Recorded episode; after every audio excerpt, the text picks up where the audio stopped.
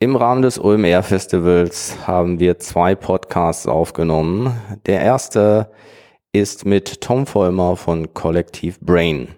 Ich habe mich mit Tom am Mittwoch um 8.30 Uhr in dem schönen Büro in Hamburg getroffen und Collective Brain organisiert Freelancer-Pools im Bereich Videoproduktion und Design. Collective Brain versteht sich da als ja, Gatekeeper zwischen den Mediaagenturen, verschlankt also die Prozesse der Mediaagenturen und generiert darüber Aufträge. Die Abgrenzung zu den Freelancer-Pools, die am Markt sind und warum Pitches ein Qualitätsmerkmal in der Branche sind. Collective Brain ist seit gut einem Jahr am Markt. Wir werden den Werdegang der Gründer vom Startschuss bis zum heutigen Tage reflektieren. Es gibt eine schöne Anekdote über das Brainstorming zur Namensfindung von Collective Brain.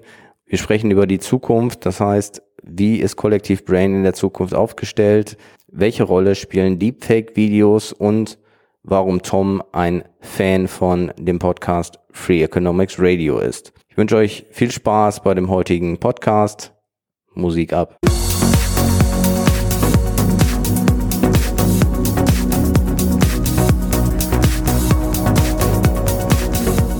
Startup Reality, der Talk über Startups und deren Macher. Wir interviewen Gründer aus verschiedenen Bereichen und liefern neben spannenden Inhalten viele Informationen und unterhaltsame Gründerstories. Mein Name ist Mario Ricke und ich führe euch als Gastgeber in regelmäßigen Episoden durch diesen Podcast.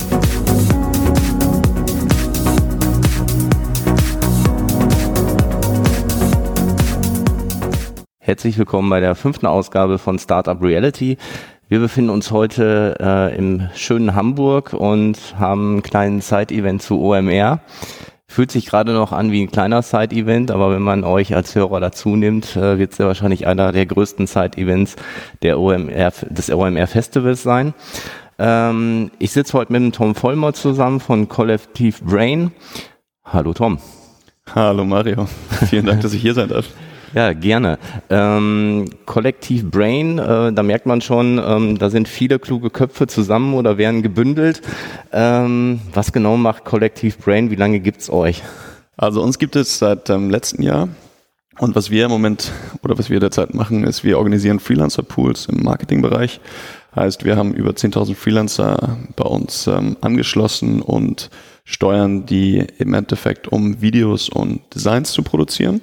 Das machen wir hauptsächlich für andere Marketingagenturen, für Digitalagenturen, Mediaagenturen, aber auch ein paar Endkunden, weil wir einfach festgestellt haben, Agenturen heutzutage müssen immer mehr Content produzieren, immer mehr Videos, immer mehr Social Media Posts ähm, und so weiter und so fort. Aber die haben natürlich irgendwie so ein bisschen Kapazitätengpässe. Die einen arbeiten sowieso schon mit Freelancern, aber es ist teilweise sehr unorganisiert, beziehungsweise die ähm, ist es nicht immer so einfach, den richtigen Freelancer zu finden und nach, von außen dazu zu kaufen. Aber auf der anderen Seite gibt es auf der Welt sehr, sehr viele Freelancer. Und eben dieses System zu organisieren und eigentlich von Agenturen Briefing zu bekommen, ähm, das an die richtigen Freelancer weiterzuleiten, das richtig zu bepreisen, äh, zu sehen, dass der ganze Prozess vernünftig läuft, dass die Qualität stimmt im Endeffekt im Output, das machen wir. Also wir sind so ein bisschen der Gatekeeper dazwischen. Ähm, du sagtest 10.000 Freelancer. Ähm, es gibt viele Freelancer draußen, das heißt, ihr arbeitet international, gehe ich auch Genau. Auf. Und ähm, du hattest so einen Nebensatz gesagt, Video und Design. Ähm, das heißt, ihr seid auf den Bereich spezialisiert oder ähm, kann man das mit ja, den gängigen Freelancer-Pools vergleichen, die man so äh, im Allgemeinen kennt, die ja den Freelancer allgemein nutzen in allen Bereichen? Also wir haben uns auf diese beiden äh, Bereiche spezialisiert, weil das aus unserer Sicht den, das meiste am Markt abdeckt. Du hast einmal die ganze Bewegtbildfraktion, also das, was Video angeht. Dazu zählen natürlich irgendwie 2D, 3D, Live-Action, also wenn tatsächliche Personen im Bild sind, ähm, auch in jeglicher Länge, also so irgendwie so 7, 9, 10, 15 Sekunden für Instagram, Social-Media-Schnipsel, aber auch hin bis zu irgendwie 30 Sekunden YouTube, Commercials. Ähm, und auf der anderen Seite der Designbereich ist eigentlich alles was so Richtung äh, kleine Banner geht, ähm, witzige auch GIFs für den Social Media Bereich oder ähm, auch irgendwie was Richtung Logo oder Corporate Identity Designs. Also dieser Designbereich ist halt sehr weit gefasst, aber es ist im Endeffekt alles, was sich nicht wirklich bewegt.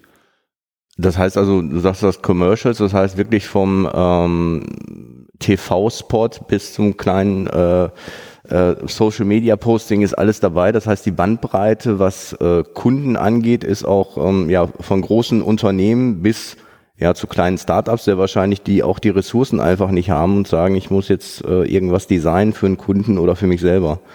Absolut, also soweit, dass wir jetzt hauptsächlich irgendwelche Lead-TVCs machen, äh, TV-Spots, da sind wir noch nicht angekommen. Mhm. Ähm, das sind eher so die absoluten Exoten und ich würde sagen, es macht mehr, wir sind mehr im Bereich Online tätig und Social Media, weil bei so großen TV-Spots, da kommt ja immer noch eine ganze Menge an wirklich Produktion aus, die du so mit kleinen Freelancer-Teams nicht abdecken kannst. Ähm, aber wo wir sehr stolz drauf sind, unsere Teams sind extrem gut, äh, die sind sehr, sehr schnell und können, was die Qualität ähm, angeht, auf jeden Fall mit jedem Team hier in Deutschland mithalten.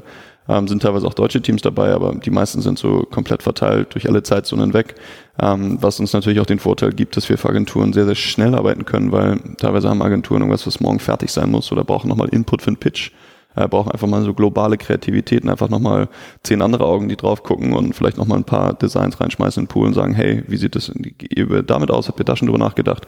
Und ähm, wenn eine Agentur das bis morgen früh braucht, deutsche Zeit, dann geben wir es halt nach Australien an äh, fünf unserer Designer, die zum Beispiel auf dem Kunden Erfahrung haben, FMCG oder Automotive oder was auch immer. Mhm. Und ähm, schon ist es am nächsten Morgen da und eine Agentur hat automatisch Input von Designern ähm, nochmal aus einem komplett anderen Kulturkreis mit komplett anderen Ideen. Das heißt, wir unterstützen alle Agenturen sehr, sehr viel. Einmal beim Pitch Support auf der einen Seite, so wenn die Kunden noch nicht gewonnen sind, die zu unterstützen, Pitches zu gewinnen. Ähm, aber auf der anderen Seite, und das ist das Hauptgeschäft, eher so, wenn die Kunden gewonnen sind, ähm, dann mit Strategien und vor allen Dingen Content Pieces, ähm, um das zu skalieren. Das ist immer so ein bisschen weit gereichtes Wort, skalieren, da schreien heutzutage gefühlt alle Startups mit oder schmeißen damit rum. Aber ähm, was wir damit meinen, ist der Fakt, dass wir zum Beispiel mit einem Briefing setzen wir einen thematischen Anker. Zum Beispiel für eine, für eine Sneaker-Brand in der Schweiz, die sagen, okay, wir wollen 30 Videos, Kurzvideos haben für YouTube ähm, und Social Media. Und ähm, wir wollen, dass Kreative ihre Geschichte erzählen unter der Headline What's Your Favorite Sneaker Story? Das heißt, wir nehmen Briefing, erklären das den Kreativen, worum es geht, äh, filtern unseren Pools nach Kreativen, die auf Sneaker, Fashion Erfahrung haben in dem Gebiet, ähm, laden dann die 50, 30, 50 Besten ein und sagen, hey, produziert alle mal kurz ein Video unter folgenden ähm, Corporate Identity Guidelines und so weiter und so fort. Und dann kriegen wir halt innerhalb von fünf, sechs Tagen 50, 60 plus Videos zurück. Und die kann natürlich eine Agentur sehr gut in ihre Strategie einbauen und damit zum Kunden gehen ähm, und das weiterverkaufen. Und so operieren wir hauptsächlich. Das ist natürlich ein Vorteil, wenn ihr sagt, ihr pitcht das Ganze und habt dann verschiedenste Auswahlmöglichkeiten, erstmal intern und dann der Kunde auch. Weil häufig ist es ja so, dass du einen Auftrag rausgibst und definierst dann einen Freelancer, der das für, dich macht, ist vielleicht auch nicht so schnell. Du hast ähm, viele ähm, Korrekturschleifen sehr wahrscheinlich drin. Hm, was mir gerade aufgefallen ist, im, im Social Media Bereich, du sagst, da seid ihr stark, da ähm, ist der Content ja unheimlich darauf äh, ausgelegt, Engagement zu produzieren. Also wenn ich an Facebook denke, zu teilen, zu liken, um eine gewisse Reichweite zu bekommen. Jetzt ähm, ist es so in der, in der Dachregion, ne, du hast angesprochen Deutschland und Schweiz, äh, wo, wo so Schwerpunkte sind. Ähm, ist es da eine Herausforderung, wenn zum Beispiel ein Designer aus Australien Content für die Dachregion konzipiert oder äh, funktioniert das eigentlich gleich? Ne? Gibt es also, ich sag mal, nationale Unterschiede? Mhm. Also nehmen wir mal Trolley als Beispiel. Ähm, sehr junge FMCG-Marke, Süßigkeiten, verliebt, verspielt, Kinder kennen wir alle. Ähm, wenn man jetzt sagen würde, man nimmt einen deutschen Designer, der vielleicht 20 ist und seit fünf Jahren schon an Photoshop rumbastelt und designt und einfach sehr gut kreativ ist, oder man nimmt einen deutschen Designer, der vielleicht 40 ist, wer ist besser on target? Also wir definieren das nicht über Nationalitäten. Also ein Australier, der in der richtigen Zielgruppe ist, mit der richtigen Erfahrung, kann genauso gut für den deutschen Markt designen und Videos drehen und konzipieren wie ein Deutscher. Es geht eher, glaube ich, Nationalität ist ein Faktor, aber ich glaube, Alter, Erfahrung sind bessere Faktoren, auf die man filtern kann. Und wenn es natürlich um ganz spezielles Knowledge geht und auch was Texting angeht und äh, wo man wirklich lokales Knowledge braucht, dann schreiben wir es ins Briefing rein und sagen wir, hey, wir haben es gerade für einen Schweizer Kunden gemacht, auf einem Schweizer Projekt haben wir gesagt, hey, in der Schweiz ist es sehr, sehr wichtig, dass folgende Berge gezeigt werden, ähm, dass die Kühe gezeigt werden, dass so gewisse Klischees einfach erfüllt werden. Das wollte der Kunde auch. Ähm, aber dann kann man das wunderbar ins Briefing schreiben. Wir schicken auch immer ein kleines Moodboard mit, damit halt die Designer verstehen, okay, ich kann jetzt nicht irgendwie äh, den Mount Everest zeigen als Berg, das muss schon irgendwie ein Werk sein, der in der Schweiz bekannt ist und so weiter und so fort. Ähm, also das kann man ganz gut über so Briefings definieren und der, der zweite Fall, wir sind sehr, sehr vorsichtig, wen wir auswählen und wen wir auf die Projekte setzen und da filtern wir halt vor und sagen, okay, die müssen ungefähr einer gewissen Altersgruppe entsprechen, bei einigen Projekten gewisse Erfahrung mit sich bringen, ähm, weil dann ist es immer, was wir so schön sagen, so on brand, on budget, on target.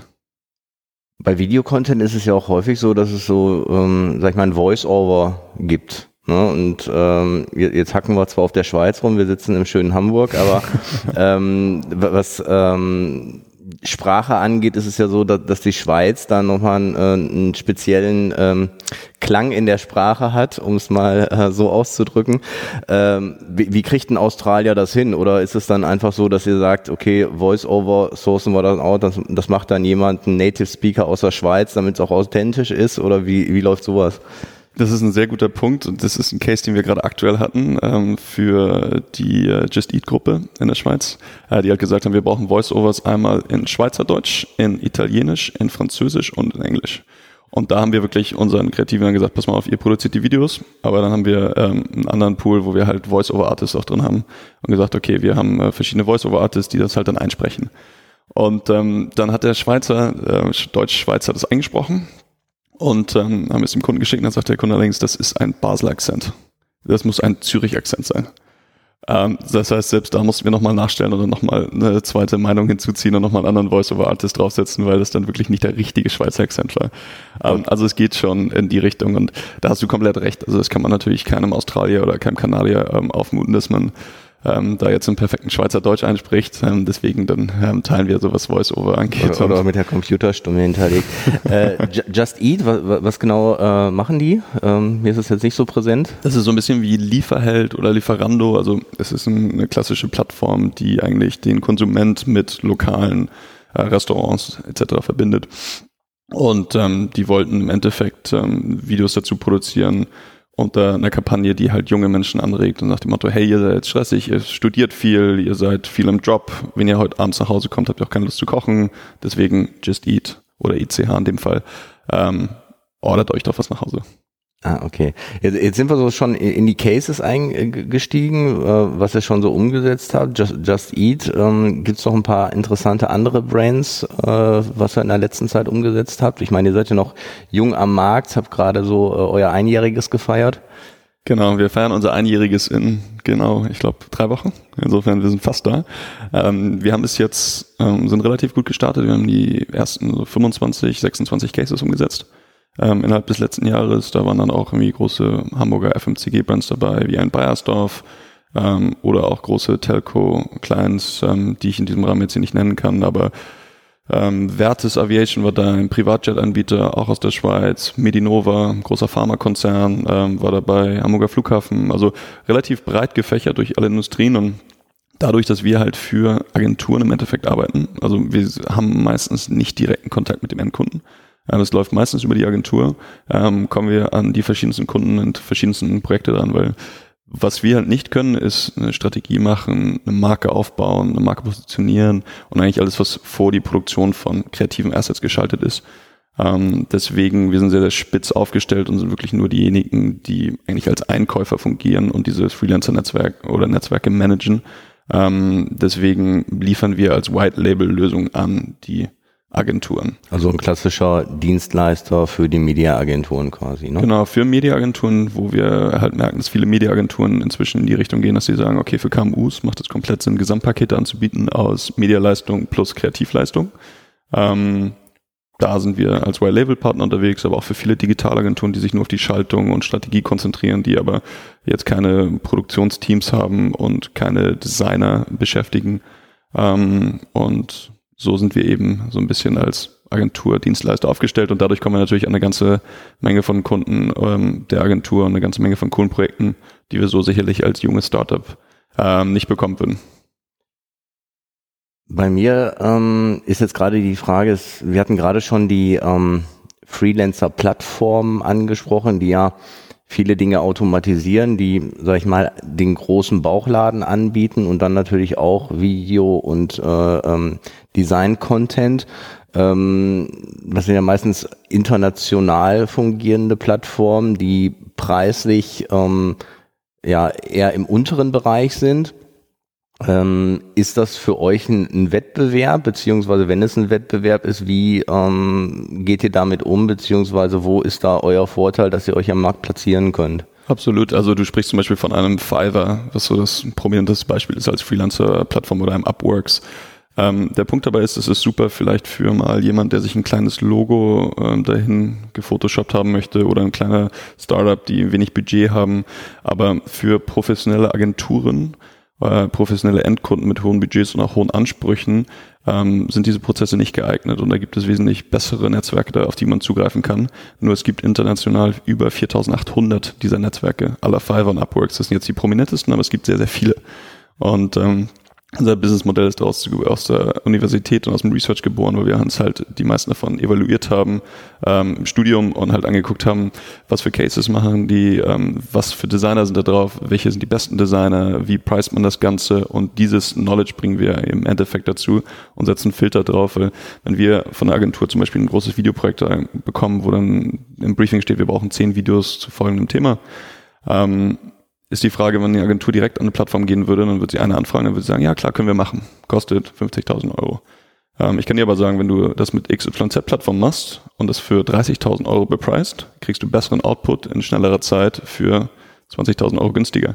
Und genau diesen Mehrwert, den wir ihm liefern als, sagen wir mal, ja, absoluter Independent-Vermittler oder wie man auch immer das nennen möchte, ähm, das ist eben der Mehrwert, den wir liefern, wo halt Agenturen sagen, absolut, also bevor ich mich da jetzt selbst ausprobiere, mit irgendwelchen Plattformen rumzuhandeln und einzelne Freelancer zu managen, nutze ich Collective Brain, weil die managen mir die ganzen cool, ähm, garantieren mir Qualität und vor allen Dingen habe ich dann einen Ansprechpartner, der dafür auch gerade steht im Zweifel, ähm, wenn mal was nicht so klappen sollte. Und ähm, deswegen sind wir da eigentlich sehr gut aufgestellt, was gerade so diesen etwas professionalisierten Service angeht. Okay. Gehen, gehen wir nochmal zwölf Monate zurück. Ne, ähm, du hast ja mit dem Oliver zusammen äh, Kollektiv Brain ähm, gegründet und es klingt für mich sehr stringent und sehr durchdacht, dass ihr euch genau auf diese Bereiche spezialisiert habt. Ähm, wie kam es, sag ich mal, zu der Idee, zu der Gründung um zu sagen, wir, wir gründen jetzt Kollektiv Brain und gehen genau in diesen Bereich hinein. Hattet ihr vorher schon, ich sag mal, im Angestelltenverhältnis ähm, ähnliche Projekte beziehungsweise ähnliche Aufgabengebiete oder wie ist die Idee zu der Agentur entstanden? Das ist eine gute Frage. Also ich war vorher bei einer Strategieberatung bei BCG in der Schweiz. Das hat mit Marketing und Agenturlandschaft gar nichts zu tun. Ähm, habe da auch vorher eigentlich gar keinerlei Erfahrung in dem Bereich gesammelt. Ähm, der Oliver war bei einer großen Hamburger Branding-Agentur und hat darüber heraus äh, mit verschiedensten Freelancer-Netzwerken zusammengearbeitet. Und da haben wir halt immer zwischendurch gesprochen, weil wir halt beide so ein bisschen, ähm, sagen wir mal, ja, es hat so ein bisschen unter den Fingernägeln gebrannt. Also wir wollten nicht unbedingt in unseren Zwanzigern ähm, in einem großen Versch äh, Beschäftigungsverhältnis sein, wenn es nicht unbedingt sein muss.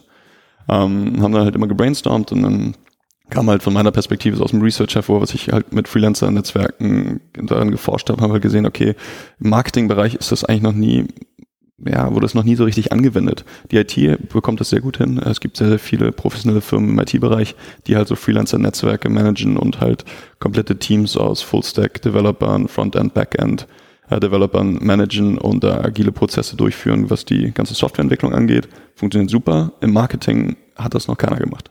Und ähm, dann sagte Oliver halt, ja, die müssen sowieso so viel Freelancer briefen und es ist tierisch der Pain, weil den muss er dann irgendwie morgen haben, dann ruft er den an und sagt, ja, ich habe morgen keine Zeit.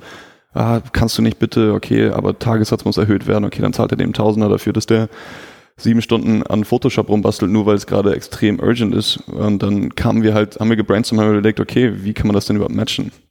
Und eben so ein bisschen die IT als Vorbild, wo das eben sehr hervorragend läuft. Haben wir gesagt, warum machen wir nicht das Gleiche für den Marketingbereich, weil Agenturen zunehmend unter, sagen wir mal, Zugzwang sind. Es muss immer mehr Content produziert werden. Endkunden müssen ja heutzutage auf den verschiedensten Social Media Kanälen online überall präsent sein, täglich posten, täglich ihre Konsumenten, User engaged halten. Was machen die Endkunden? Die gehen zur Agentur und sagen, ihr müsst produzieren, produzieren, produzieren. Was macht die Agentur? Die hat natürlich ihre kreativen, hat teilweise auch inhouse kreative Teams, aber ähm, in der breiten Masse schnell und für, sagen wir mal, vernünftige Budgets zu produzieren, fällt den meisten sehr, sehr schwierig. Und die freuen sich dann halt, wenn wir sagen, pass mal auf, wir sind eure White-Label-Lösung. Ähm, wir nehmen den ganzen Prozess für euch ab. Ihr kümmert euch um die Strategie, ihr seid beim Kunden, ihr sitzt da auch komplett drin. Wir wollen auch mit denen keinen Kontakt haben, äh, wenn es nicht unbedingt sein muss.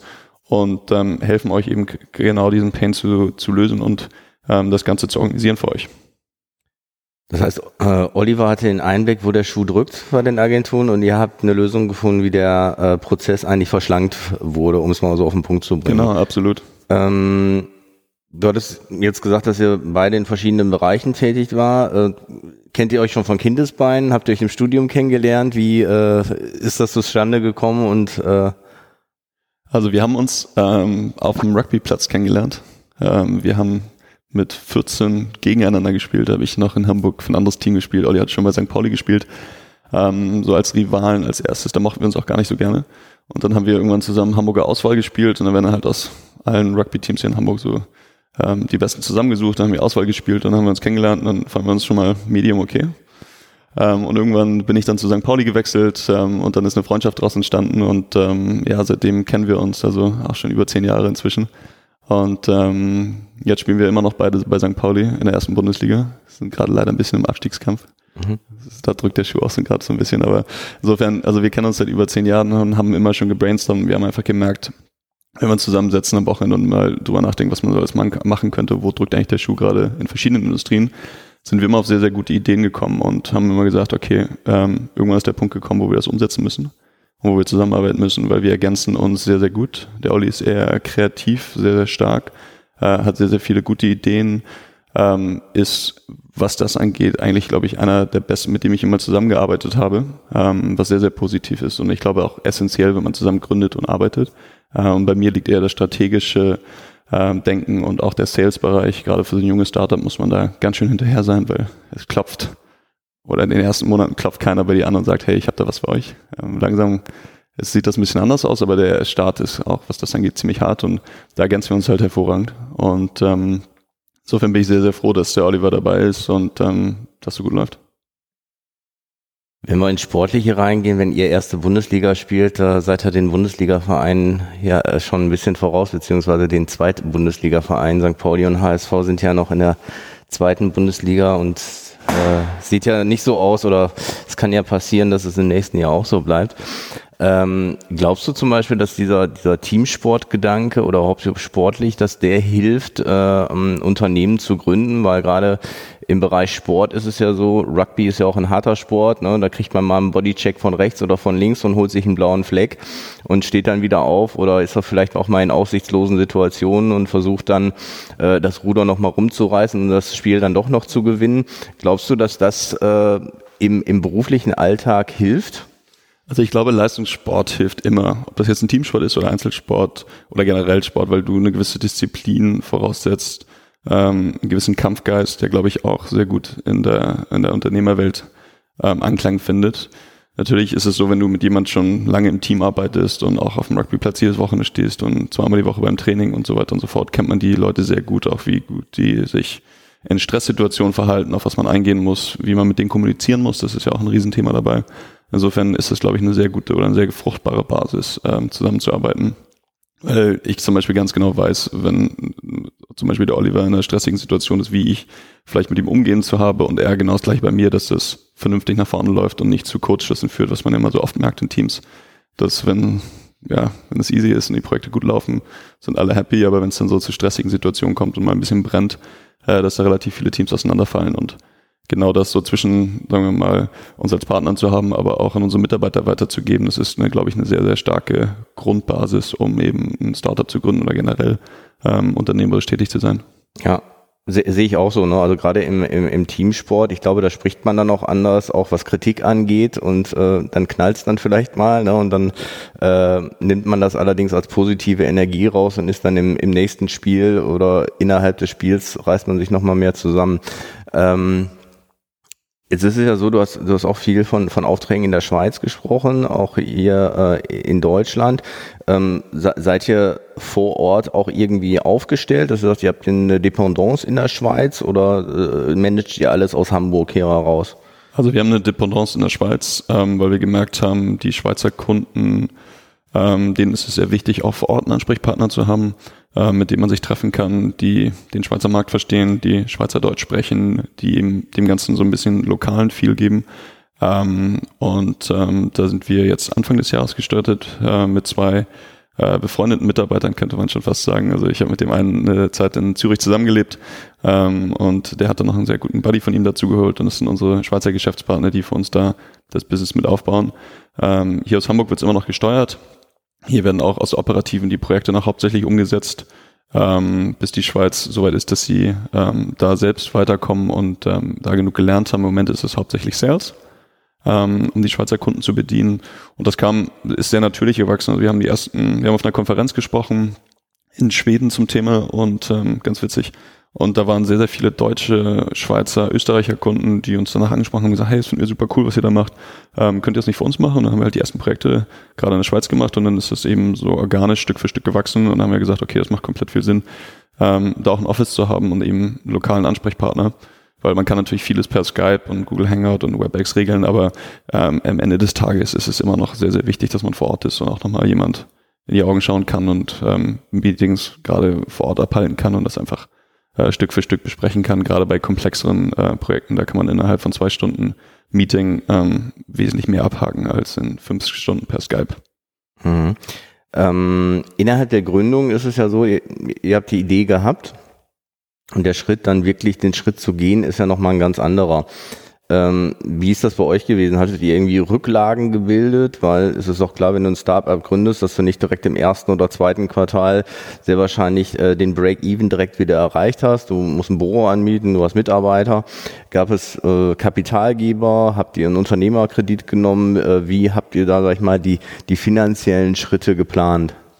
Also wir sind ähm, so gestartet, wir waren beide noch voll im Job ähm, bei anderen Firmen und ähm, dann haben wir halt gebrainstormt, dann kam die Idee auf und haben gesagt, okay, das machen wir. Dann haben wir uns halt überlegt, okay, wie geht man das auch von der finanziellen äh, Art und Weise an, dass es Sinn macht und dass man nicht sich zu schnell verbrennt und zu schnell einen finanziellen Druck bekommt.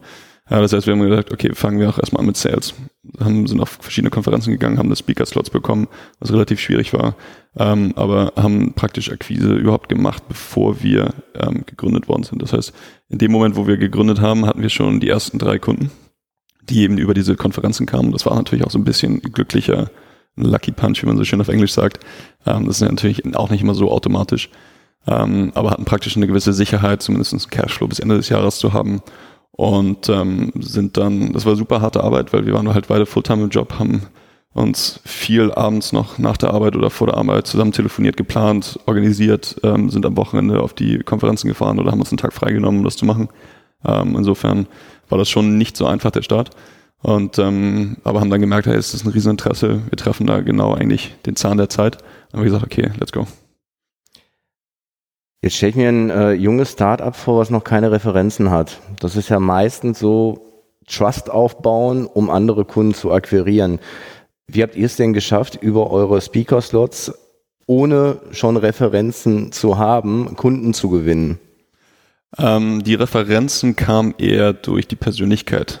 Also ähm, Oliver davor bei Bayersdorf, ich war bei BCG, das sind halt beides zwei sehr, sehr große Namen, die eine gewisse Reichweite tragen. Ähm, wenn man sich dann noch, sagen wir mal, unsere persönlichen Videos anguckt, dann kann man schon relativ viel Vertrauen gewinnen und dann hören einem Leute schon zu. Und wenn man dann das noch richtig bepreist am Anfang und gerade sagt, hey, pass mal auf, wir machen ein paar Testprojekte für euch, geben euch äh, einen kleinen Discount dafür und es ist so ein bisschen auch für uns Learning by Doing und das auch sehr, sehr transparent kommuniziert, ähm, dann sind die meisten sehr, sehr offen. Also wir haben das eigentlich sehr positiv empfunden, weil halt Agenturen auch gesagt haben, hey, why not? Äh, sind jetzt keine Riesenbudgets, ähm, wenn es nicht wirklich wenn es nicht wirklich ähm, klappt, ist es jetzt kein großer Verlust für uns. Wir finden die Idee aber so gut oder wir glauben es an Potenzial und wir geben euch eine Chance. Also es ist natürlich sehr viel, sehr viel ähm, Klinkenputzerei, man muss sich überall vorstellen, muss das Vertrauen gewinnen, das kommt natürlich nicht von heute auf morgen. Ähm, aber dann, irgendwo muss jeder mal anfangen. Das ist so ein bisschen Chicken-Egg-Problem.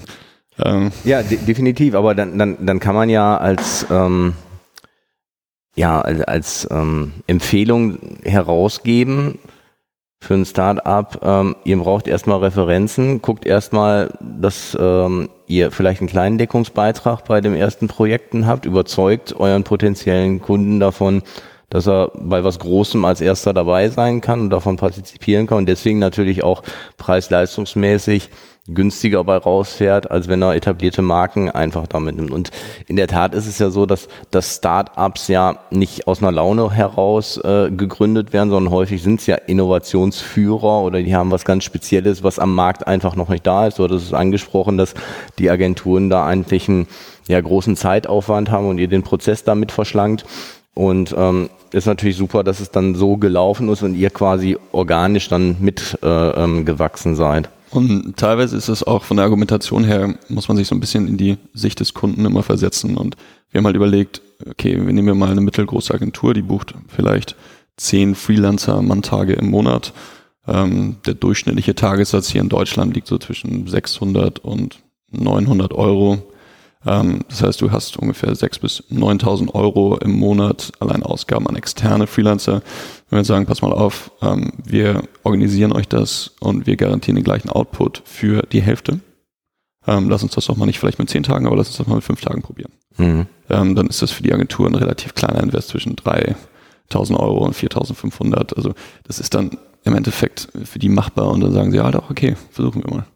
Dass man natürlich nachher mit dem Preis hochgeht, ist immer schwierig. Ähm, das muss man von vorne ab sehr, sehr klar kommunizieren, weil ähm, die meisten Menschen haben dann so einen Anker im Kopf. Mhm. Die sind dann so, okay, wenn ich das ging, jetzt, ging ja vorher auch zu dem Preis. Genau, ne? ging ja vorher auch zu dem Preis, warum jetzt auch nicht? Mhm. Das heißt, man muss vielleicht auch ein bisschen vorsichtig sein. Ähm, zu viele Rabatte können äh, Firmen auch ruinieren. Ja. Ähm, das haben, glaube ich, schon die einen oder anderen gelernt. Ähm, und ich glaube, deswegen ist es so, so ein bisschen die Balance zu finden zwischen offener Kommunikation, sagen, hey, wir sind ein neuer Markt, wir missbrauchen Testcases, wir wollen das mit euch umsetzen, wir wollen lernen, ihr wollt lernen, ihr wollt was testen, ihr wollt bei innovativen Geschäftsmodellen dabei zu sein. Aber wenn das gut funktioniert, liebe Freunde, ähm, müssen wir auch ein bisschen Geld verdienen und so und so wird das Pricing ungefähr in Zukunft aussehen. Und wenn man das klar kommuniziert am Anfang, ähm, dann sind die meisten auch schon mal mental präpariert und im Endeffekt, wie gesagt, ist es eine relativ einfache Rechnung, wenn sie durch unseren Service Geld sparen. Ähm, bei gleichem Output und schnellerer oder bei ähm, einer gewissen Geschwindigkeitserhöhung, dann sind sowieso alle happy. Wenn ich mir euer Geschäftsmodell so anhöre, macht die Namensfindung unheimlich Sinn, Kollektiv Brain, weil ihr bündelt ja verschiedenste kreative Köpfe. Ähm, Jetzt weiß ich, dass es natürlich so ist, dass man vielleicht das Geschäftsmodell im Kopf hat, aber nicht sofort den Namen im Kopf hat. Ne? Weil häufig ist es dann schwierig zu sagen, wie, wie finde ich was, was genau passend ist.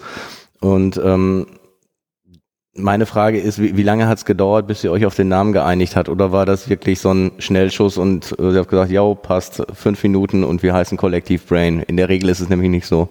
In der Regel ist es nicht so. Bei uns hat es nicht fünf Stunden gedauert.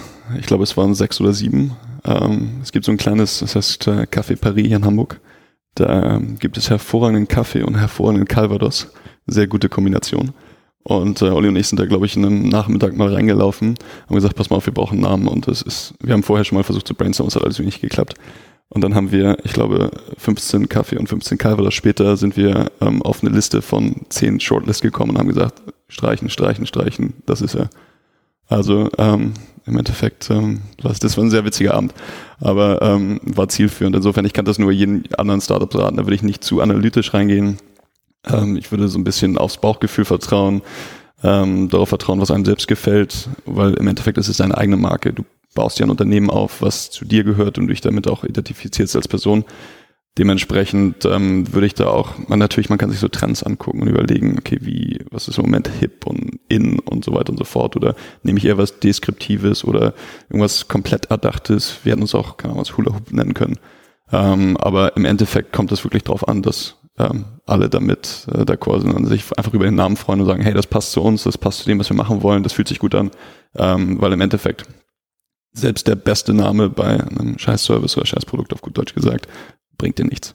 Und ähm, selbst mit einem semi-guten oder nicht so guten Namen, aber einem super Produkt, was alle lieben oder ein Service, den alle lieben und alle haben wollen, ist der Name auch egal. Also ja. ich würde dem Ganzen auch nicht zu viel Wichtigkeit bemessen, weil im Endeffekt kommt es darauf an, aus Tagesgeschäft, was man tut und äh, wie zufrieden Kunden damit sind.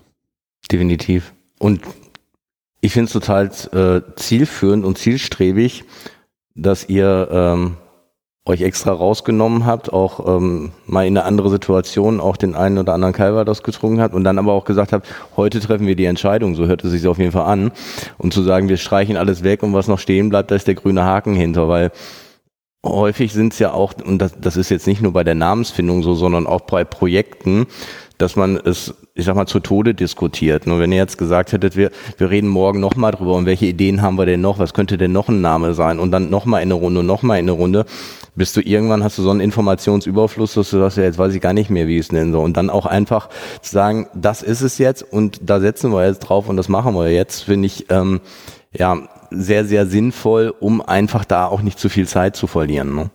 Also ich glaube auch, es gibt einige, ich glaube, es gibt einige ähm, Problemstellungen, wenn es um analytische Natur geht, wo man, glaube ich, eher in die Analyse gucken muss und wirklich konzentriert abwägen muss und auch noch verschiedene Meinungen, verschiedene Datenquellen hinzuziehen muss. Und dann gibt es andere Entscheidungen, wie eine Namensfindung von einem Startup, was äh, eher zu dem, sagen wir mal, kreativ Let's Get It Done Teil gehört. Ähm, und wir versuchen auch intern hier mal ganz gut zu gucken, macht das gerade Sinn, da mit allen Ewigkeiten zu diskutieren? Ist das so eine wichtige Entscheidung oder braucht man da wirklich nochmal Inputs oder ist das was, was relativ schnell abgehakt werden kann? Also ich glaube, da muss man eine ganz gute Mitte finden, aber es ist zugegebenermaßen auch nicht immer sehr einfach.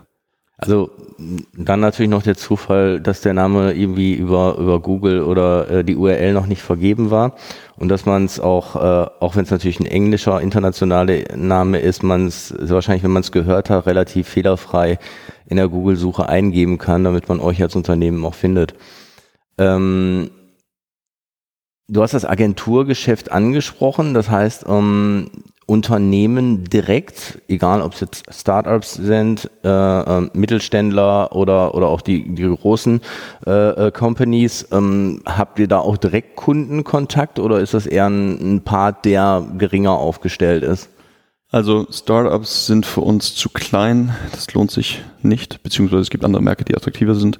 Ähm, ganz große Corporates sind, haben Lead-Agenturen, die schreiben einmal im Jahr Budgets aus, und ähm, beziehungsweise beschreiben, ähm, haben Pitches für Projekte und da sind wir einfach zu klein und zu nischig aufgestellt, um da überhaupt konkurrenzfähig zu sein. Ähm, deswegen wirklich diese Unterstützerrolle. Bei einigen Mittelständlern machen wir hin und wieder Projekte, wenn uns irgendwie Agenturen empfehlen. Kommt dabei so vor, dass wir zum Beispiel digitale Mediaagenturen, die sagen, hey, die irgendwie am Kunden sitzen und mit uns zusammengearbeitet haben und zusammenarbeiten und dann irgendwie beim Kunden überhören, hey, die wollen irgendwie eine Mini-Web-Series produzieren unter folgender Headline. Sie dann sagen, hey, ruft doch mal Collective Brain an, äh, die liefern guten Content zu vernünftigen Preisen. Ähm, das heißt, wir kriegen ab und zu so Anfragen von Endkunden auch, aber das ist dann wirklich so sehr nischig. Da muss der Kunde schon eine Idee haben, was er machen will ähm, und was er produzieren will, damit wir es halt briefen können und die Crowd weitergeben können. Und wir sind da sehr, sehr wirklich nischig aufgestellt. Also wenn er jetzt anfängt, okay, wir wollen aber noch eine Beratung haben. Also welche Social-Media-Kanäle soll ich denn überhaupt für meine Zielgruppe nutzen, um diesen Content überhaupt, den ihr produziert, auszustreuen und so weiter und so fort. Das sind Fragen, mit denen wir uns nicht auseinandersetzen ähm, und da eben die Agenturen als Partner haben.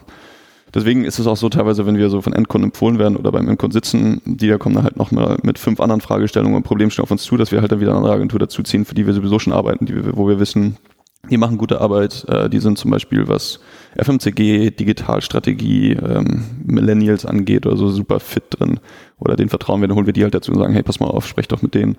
Ähm, oder wenn es zum Beispiel darum geht, ist ja im Moment gerade ein tierischer Hype, was wir hier auch gerade machen, Podcast, ähm, dass zum Beispiel wir sagen würden, hey, die Somé, die kennen sich super aus auf dem Gebiet, ähm, ist nicht unser Steckenpferd, aber sprich doch mal mit denen, wir holen die dazu. Ähm, das heißt, wir sind da wirklich sehr, sehr partnerschaftlich aufgestellt und einfach zu gucken, was können wir gut und was können wir nicht gut, weil sich von Kunden zu stellen und zu sagen, hey, da und da haben wir überall Erfahrung, wir machen alles ab, äh, das würde unser Geschäftsmodell so ein bisschen ähm, riskieren, weil wir präsentieren uns ja auch als Agenturdienstleister und das ist so ein bisschen die Waage zu halten, ist extrem wichtig. Ja, häufig greift es natürlich auch so ein bisschen strategiemäßig ineinander, dass solche Kooperationen oder Vertriebspartnerschaften wichtig sind. Und ich glaube aber, dass ähm, sag ich mal, über die großen Mediaagenturen, die es ja in, in Deutschland und weltweit gibt, äh, die großen interessanten Brands, die auch die ähm, Budgets haben, natürlich darüber gebündelt werden.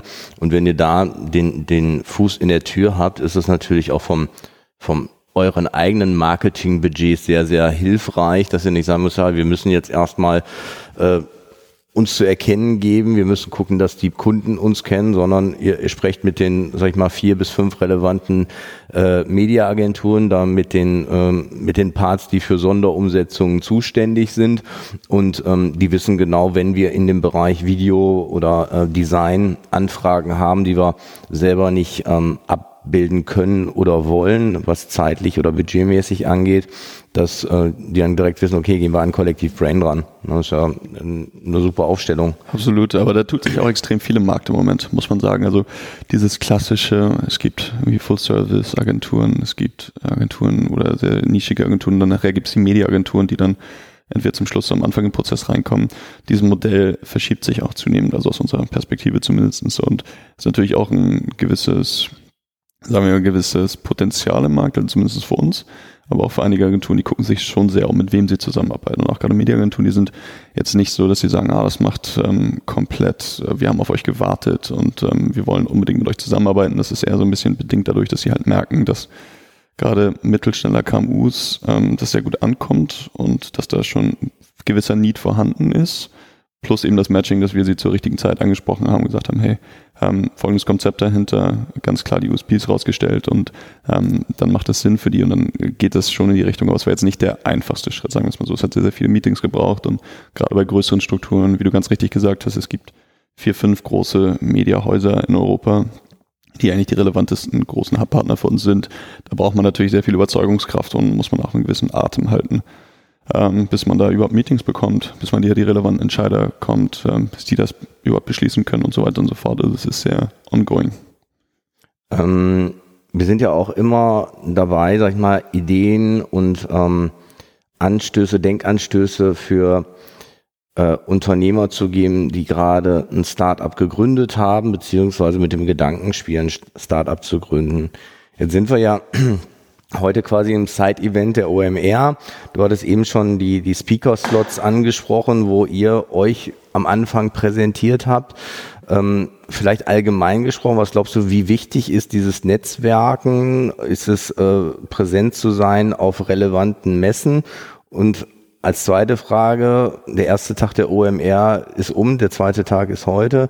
Äh, was, was kannst du schon rückblickend für dich jetzt im ersten Jahr sagen, ähm, was die Messe für dich als Unternehmer gebracht hat, beziehungsweise äh, was, was, was hattest du für Erwartungen und sind die am ersten Tag schon erfüllt worden? Das war eine ganze Menge Fragen auf einmal. Ich versuche die. Ich, ich, bin ein Experte der Schachtelsätze, aber äh, fangen wir mit dem ersten an. Fangen wir mit äh, dem ersten an, äh, was generell Messen anging und ähm, Speaker-Slots.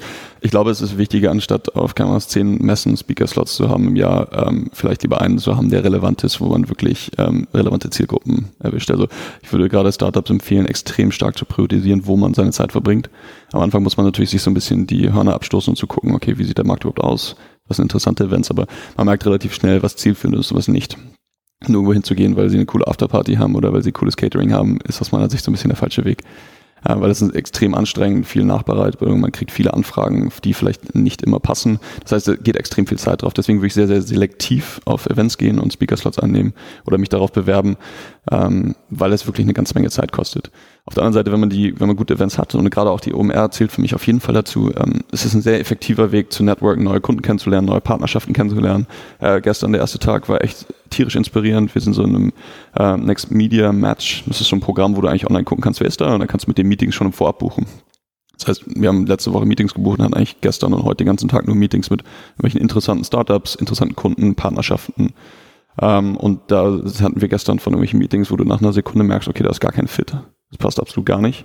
Äh, bis hin zu, du hast ein Meeting mit einem großen Medienhaus und brainstormst nach fünf Minuten an aktiven Lösungen, wie du zusammenarbeiten kannst, wie du sogar neue sagen wir, Produkte entwickeln kannst zusammen, die es so noch gar nicht gab. Also die Inspiration geht so von, ich möchte hier raus aus dem Meeting gerade. das ist gerade ziemlich anstrengend bis hin zu, wow, es haut mich komplett vom Hocker, weil wir hier einfach wirklich merken, was passiert, wenn du junge, innovative Startups zusammenbringst und etablierte Medienhäuser oder etablierte Firmen, die sehr, sehr lange im Markt sind, gewisse Erfahrung bringen.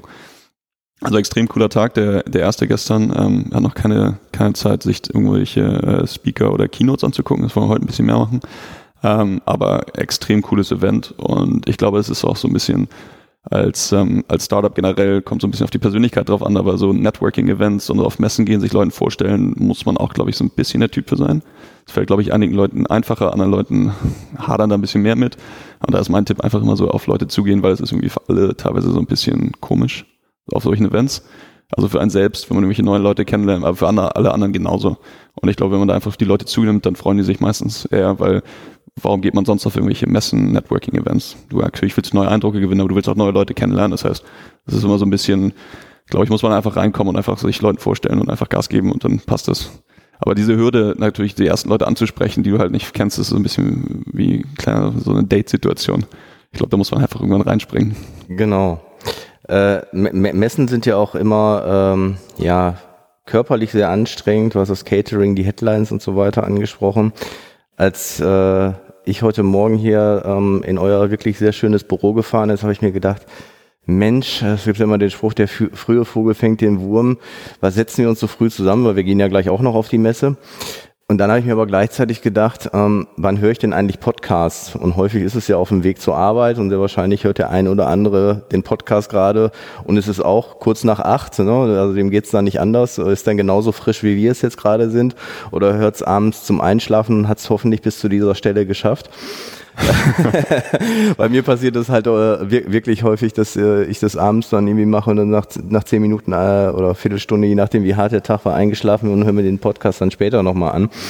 Ähm, äh, das, das so als äh, reine Nebeninformation, aber ich gebe dir durchaus recht, dass gerade so Business-to-Business-Event und ihr seid ja auch so aufgestellt, dass ihr sagt, Kooperationspartner, Agenturen sind für euch wichtig, dass mit Sicherheit die OMR neben dem Event-Charakter eine Messe ist, die ähm, da wirklich äh, ja gute Partnerschaften ähm, nach sich trägt und äh, man weiß auch immer, dass die Nacharbeiter ähm, sehr, sehr intensiv ist. Ähm, und ich glaube, es ist so ein bisschen die Herausforderung. Du hattest es gerade gesagt, dass du ähm, nicht zehn Keynote-Speaks zu machen, weil du musst ja im Endeffekt sagen, ähm, ich muss ja als Startup auch alles durch äh, untereinander oder hintereinander bringen. Das heißt, wenn ich nur der Keynote-Speaker bin und ich bin nur auf irgendwelchen Messen unterwegs, dann kann ich mich ja gerade auch nicht auf mein Kerngeschäft, was Geld bringt, dann äh, äh fokussieren. Und das ist natürlich auch so ein bisschen die Herausforderung, neben dem Ganzen nicht zu vergessen, womit verdiene ich denn überhaupt Geld und worauf fokussiere ich mich.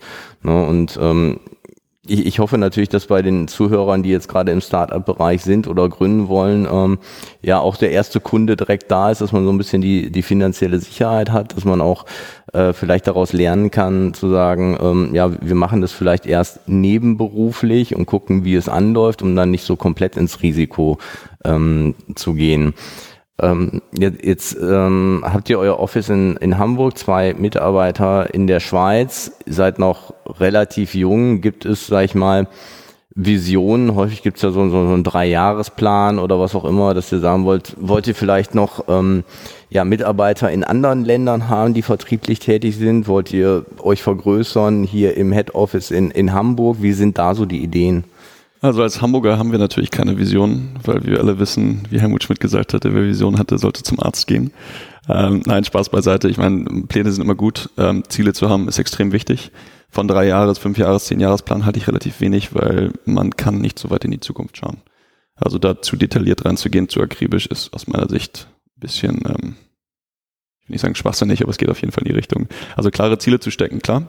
Und ähm, unser Ziel gerade für die nächsten zwölf Monate, zwölf bis 24 Monate ist ganz klar, hier in Hamburg äh, weiter zu wachsen und äh, wirklich nur unsere Sales-Standorte auszubauen, weil wir einfach merken, hier in Hamburg können wir es sehr gut operativ ähm, ableisten und operativ organisieren und ähm, Sales ist eben ein Punkt dabei, den man sehr gut auch zum Beispiel in Österreich äh, sehr gut aber auch zum Beispiel im englischen Markt machen kann, was wir so analysiert haben. Insofern ist da ganz klar operativ hier in Hamburg wachsen, sales-technisch äh, weiter wachsen innerhalb Deutschlands, der Dachregion ähm, und dann vielleicht in den nächsten zwei Jahren auch nochmal darüber hinaus. Und ähm, im Endeffekt liegt es uns als zweiten Punkt sehr daran, noch weitere Partnerschaften zu schließen mit großen Media, großen Digitalagenturen, das heißt, es ist sehr klar daran gekoppelt an gewisse, sagen wir mal, Umsatzziele, die wir uns intern gesetzt haben, was wir gerne erreichen wollen. Und ähm, da bis jetzt eigentlich ganz gut unterwegs sind. Also wir versuchen immer so einmal im Jahr, beziehungsweise halt bei der Gründung haben wir gesagt, wir haben gesagt, okay, fürs erste Jahr wollen wir einen gewissen Umsatz erzielen und gewisse Meilensteine erreichen, aber auch, sagen wir mal, eher von ähm, nicht quantitativer Natur ähm, Meilensteine wie zum Beispiel, wir wollen weiterhin Spaß haben, wir wollen weiterhin zusammenarbeiten, wir wollen weiterhin auch uns am Wochenende treffen können auf ein Bierchen und einfach Spaß haben zusammen, was ja auch sehr, sehr wichtig ist, wenn du jetzt auf einmal so von, sagen wir mal, von einer Freundschaft zu zwölf Stunden am Tag Arbeit zusammenwächst. Da kann es halt auch sehr schnell sein, dass du sagst, hey, ich kann den gar nicht mehr sehen oder das ist nur jetzt auf die Arbeit beschränkt. Das heißt, wir haben uns auch andere Ziele gesetzt, die jetzt nicht nur so ambitionierte ähm, Umsatzziele sind oder was auch immer und äh, sind da eigentlich ganz gut im Plan soweit ähm, und freuen uns tierisch. Das kann ich eigentlich nur jedem empfehlen, der gründet, ähm, gegründet hat, irgendwie noch mit dem Gedankenspiel zu gründen, sich auch was die Ziele angeht, so ein bisschen auf beide Seiten des Lebens zu, äh, zu konzentrieren und nicht nur so sehr, sehr äh, klassischen KPIs festzuhalten, die so sonst in der Startup-Welt sehr, sehr viel rumfliegen. Wir sind ja beide in der digitalen Branche tätig. Ich glaube, gerade die ist ja unheimlich schnelllebig und deswegen ist, glaube ich, auch ja, planen kann man immer, aber wenn du jetzt einen Drei-Jahresplan erstellst aufgrund der Grundlagen, die heute da sind, ähm, ist es so, dass es sehr wahrscheinlich in sechs Monaten oder einem Jahr schon to total verworfen werden muss. Ne? Weil wenn man jetzt mal das Rädchen fünf Jahre zurückschraubt, ne, ähm, waren ganz, ganz andere Inhalte relevant, als sie heute sind.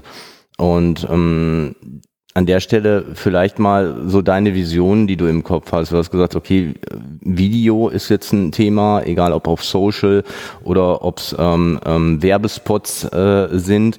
Ähm, wir, wir, hatten in einem der letzten Podcasts ja jemanden, die so 3D-Visualisierung äh, machen. Das heißt, das ganze Thema VR wird da mit Sicherheit auch äh, stark und stark wachsen.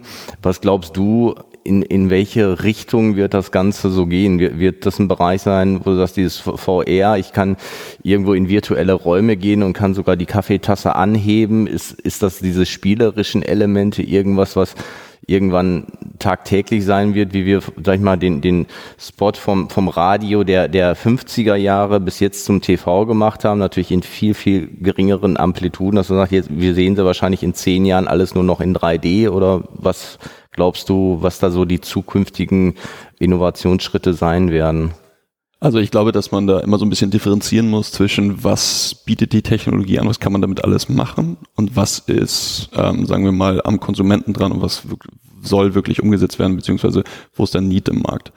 Ähm, und deswegen glaube ich, muss man immer so ein bisschen differenziert drauf gucken, weil viele denken halt gleich, okay, diese neue Technologie wird auf 10.000 verschiedene Arten und Weisen genutzt werden und dann, wenn man mal dahinter guckt und ein bisschen Erfahrung sammelt, dann wird rausgefiltert und Stück für Stück evaluiert, wo überhaupt das Sinn macht.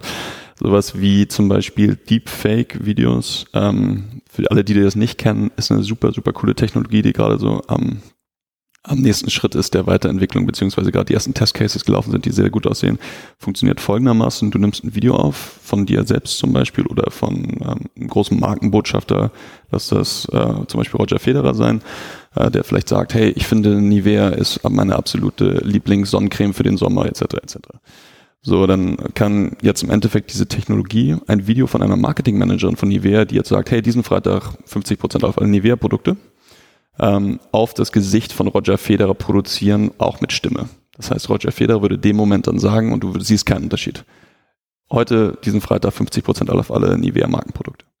Ähm, diese Technologie, die dahinter steht, ist eigentlich ein AI, die das Gesicht von Roger Federer analysiert hat, wie der sich bewegt, wie der spricht, äh, die Tonalitäten auch analysiert hat und äh, dann praktisch von jedem ähm, Mitarbeiter oder jedem Menschen generell das Gesicht und die Sprachtonalität auf Roger Federer matchen kann.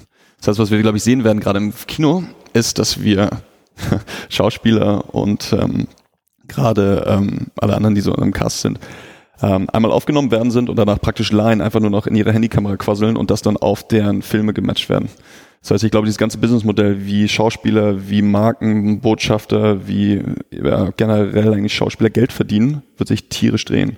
Die werden einmal aufgenommen werden in allen verschiedenen Arten und Weisen und Angles. Und danach wird es auf verschiedene Bilder projiziert werden können automatisch. Und die werden sich über Royalties ähm, langfristig, da, da, da, Das heißt, der Job des, des Schauspielers äh, äh, stirbt bald aus. Ja, man braucht es immer noch, man braucht sie für ja, den initialen Job, braucht man sie immer noch, aber ähm, da wird sich auf jeden Fall tierisch viel ähm, im Markt tun. Und gerade wenn wir an die ganze Videoproduktion denken, äh, wie viel Zeit man sparen kann, wie viel Kosten man sparen kann, das jetzt einfach durch Technologie ist unglaublich.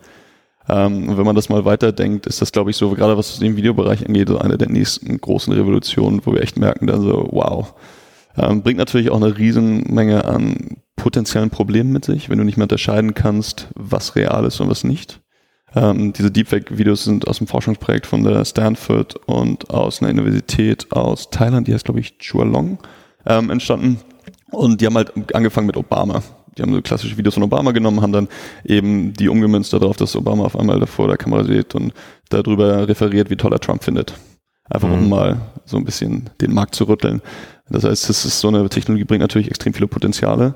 Man muss aber sehr vorsichtig auch sein, für was man sie nutzt. Weil wenn wir irgendwann nicht mehr unterscheiden können, welche reale Sprecher sind und was gerade gefaked worden ist, ähm, ja, ich, gerade im werblichen Bereich, du hattest ja angesprochen mit Nivea, ist es ja auch so, dass, dass ähm, ich sag mal, Stimmimitatoren, ne, die jetzt eins zu eins eine Stimme eines Prominenten nachmachen können, auch keine Werbung damit machen dürfen, weil natürlich dann derjenige denkt, äh, ist, ist gerade was sich von Stefan Raab oder irgendwie anders eingesprochen worden. Und äh, ja, der andere Punkt, der natürlich noch viel relevanter ist, wie du es gerade angesprochen hast, neben den ganzen Fake News, die ja manchmal schon nicht gefiltert werden, ne, oder von manchen, obwohl groß quasi Satire drüber steht, trotzdem nicht als solche erkannt werden. Und wenn du dann so, solche Dinge hast, äh, dass du Leuten Worte in den Mund legen kannst. Das ist natürlich dann rechtlich ganz, ganz schwierig, ne? aber ähm, wo die Präsidenten angesprochen hast, vielleicht könnte man dann Trump mal die richtigen Worte in den Mund legen. das ist Spaß beiseite, aber äh, ist natürlich ein Riesenpart, wo du sehr wahrscheinlich unheimlich viele rechtliche Dinge auch noch äh, abklären äh, musst. Das, das sozusagen die Vision. Ich finde, es ist ein total interessantes Thema, was ihr macht und innerhalb eines Jahres da äh, ja schon so ein Netzwerk aufgebaut zu haben, auch was nicht nur die Freelancer angeht, sondern auch äh, die kooperierenden Unternehmen, finde ich äh, phänomenal. Also echt Hut ab, super. An der Stelle ist es so, du hast gerade gesagt, wir sind ja auch äh, im Podcast-Bereich, der ja auch immer stärker wachsend ist.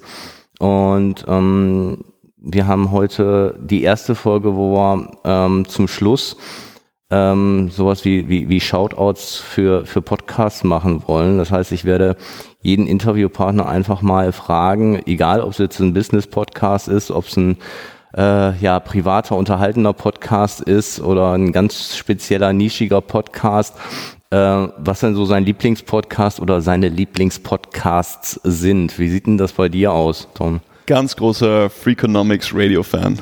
Ähm, einer meiner absoluten Lieblingspodcasts, auch der einzige, den ich höre, ähm, weil ich leider nicht so viel Zeit aufbringen kann für Podcast hören. Aber Freakonomics Radio beschäftigt sich mit ökonomischen Themen, bereitet die auf eine sehr, sehr witzige Art und Weise vor und ist so für die Autofahrt, abends zum Einschlafen, morgens auf der Arbeit super, super interessant, extrem stark gesprochen auch, also super äh, inspirierend gesprochen.